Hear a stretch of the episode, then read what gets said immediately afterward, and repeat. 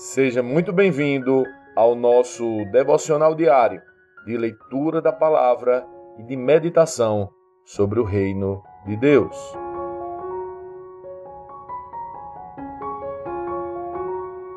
Vamos ao pedagógico capítulo 15 de Atos dos Apóstolos. Chegaram a Antioquia alguns homens da Judéia começaram a ensinar aos irmãos: a menos que sejam circuncidados conforme exige a lei de Moisés, vocês não poderão ser salvos. Paulo e Barnabé discordaram deles e discutiram energicamente. Por fim, a igreja decidiu enviar Paulo e Barnabé a Jerusalém, acompanhados de alguns irmãos de Antioquia, para tratar dessa questão com os apóstolos e presbíteros.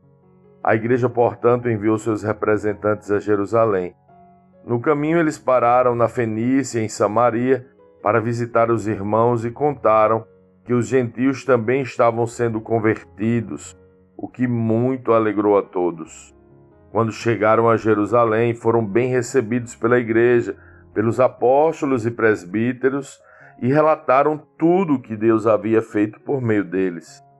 Contudo, alguns dos irmãos que pertenciam à seita dos fariseus se levantaram e disseram: É necessário que os convertidos gentios sejam circuncidados e guardem a lei de Moisés.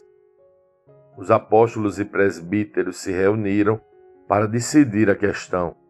Depois de uma longa discussão, Pedro se levantou e se dirigiu a eles, dizendo: Irmãos, vocês sabem que há muito tempo Deus me escolheu dentre vocês para falar aos gentios, a fim de que eles pudessem ouvir as boas novas e crer.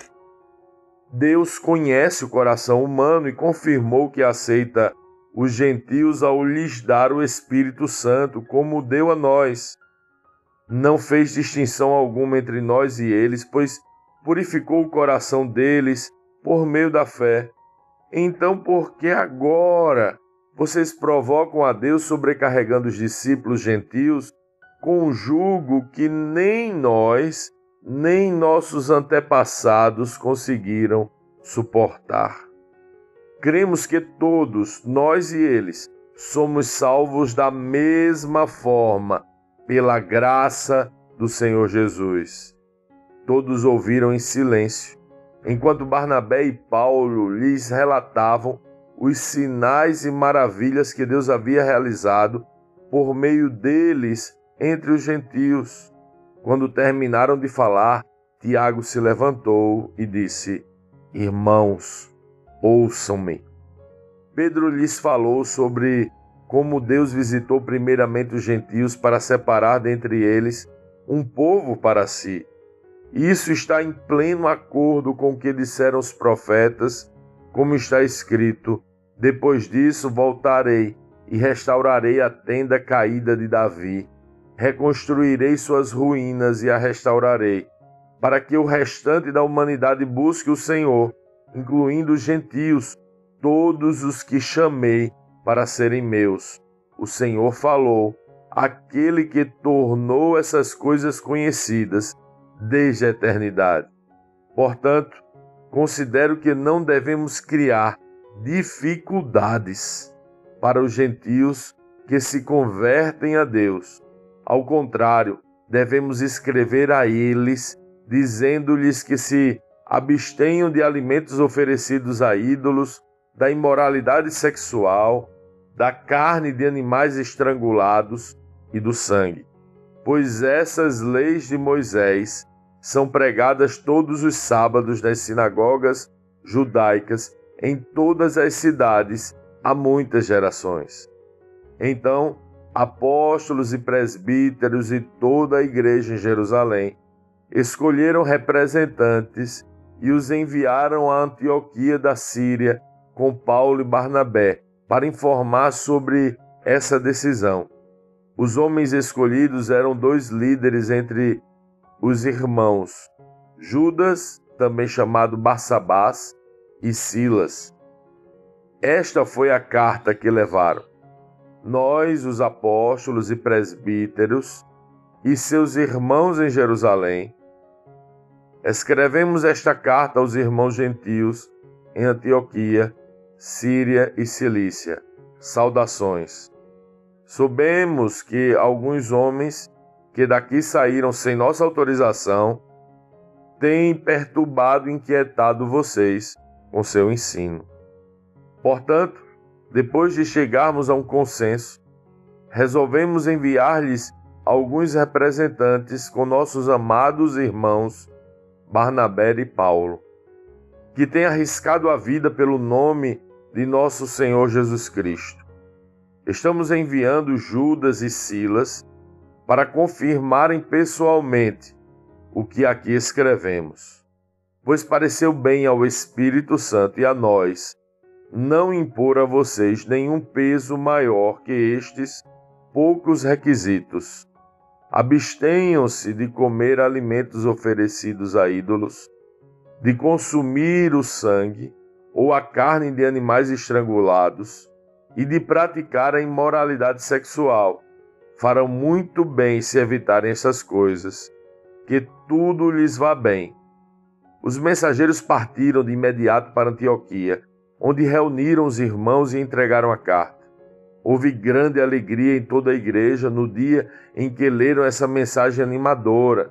Então Judas e Silas, ambos profetas, encorajaram e fortaleceram os irmãos com muitas palavras. Permaneceram ali algum tempo e depois os irmãos o enviaram em paz de volta à igreja de Jerusalém. Silas, porém, resolveu permanecer ali Paulo e Barnabé ficaram em Antioquia. Eles e muitos outros ensinavam e pregavam a palavra do Senhor naquela cidade. Algum tempo depois, Paulo disse a Barnabé: Voltemos para visitar cada uma das cidades onde pregamos a palavra do Senhor para ver como os irmãos estão indo. Barnabé queria levar João Marcos, mas Paulo se opôs, pois João Marcos tinha se separado deles na Panfilha, não prosseguindo com eles no trabalho.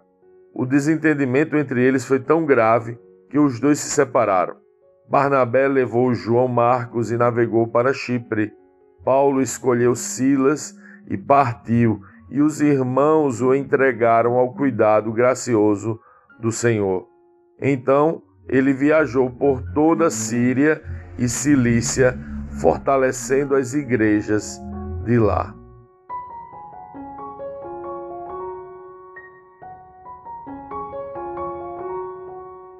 Lendo este capítulo de hoje, precisamos responder: como Cristo lê esse texto?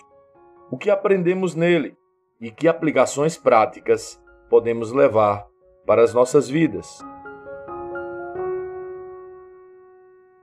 Alguém já disse que as heresias que combatem o Evangelho desde o princípio foram e são muito importantes para que a igreja firmasse os fundamentos da verdade.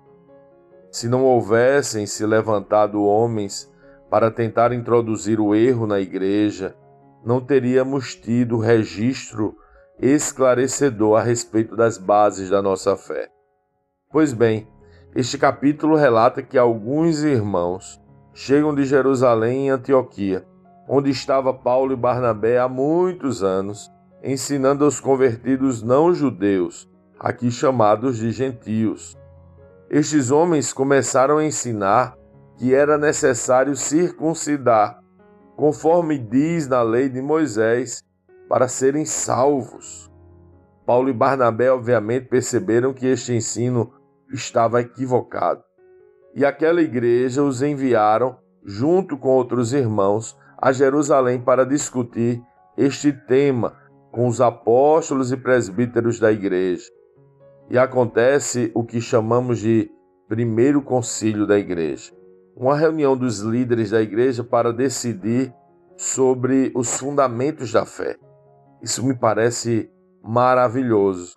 Imagine Paulo e Barnabé voltando após muitos anos, provavelmente décadas, a Jerusalém e reencontrando os apóstolos que ainda estão vivos.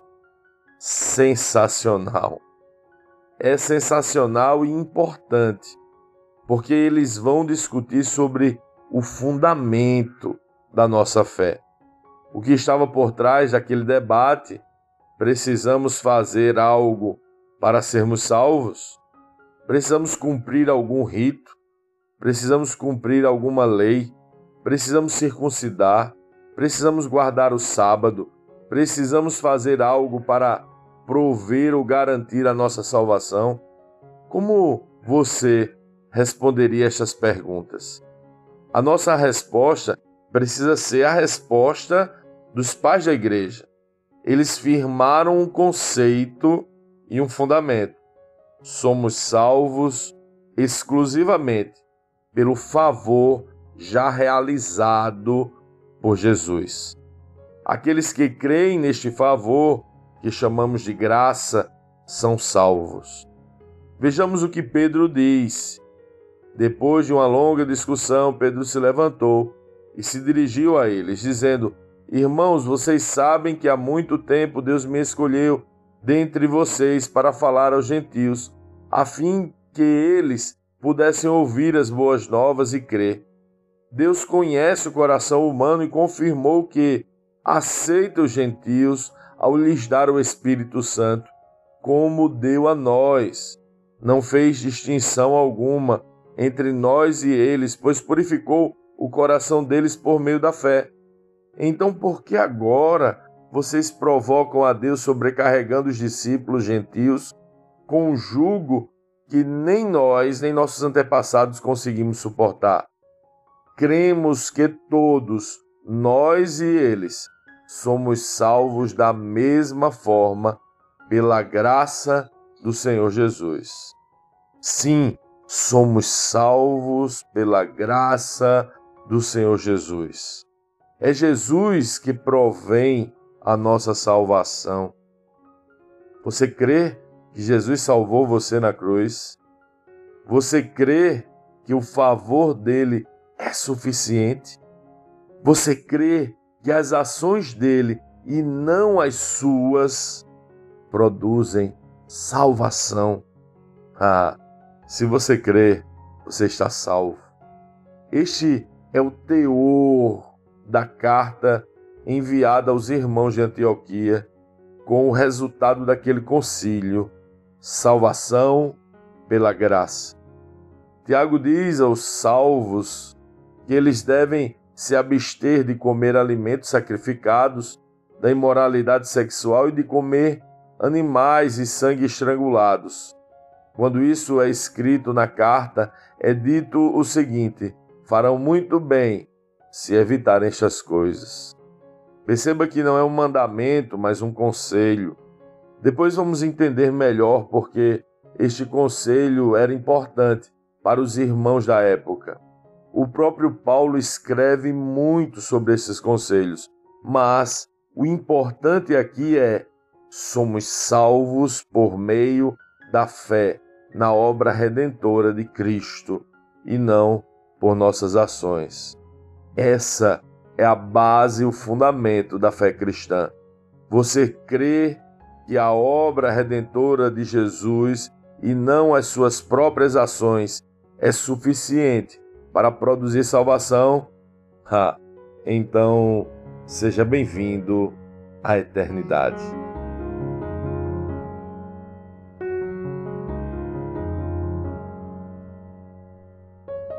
Sim, que bom ter você neste devocional e poder compartilhar o Evangelho.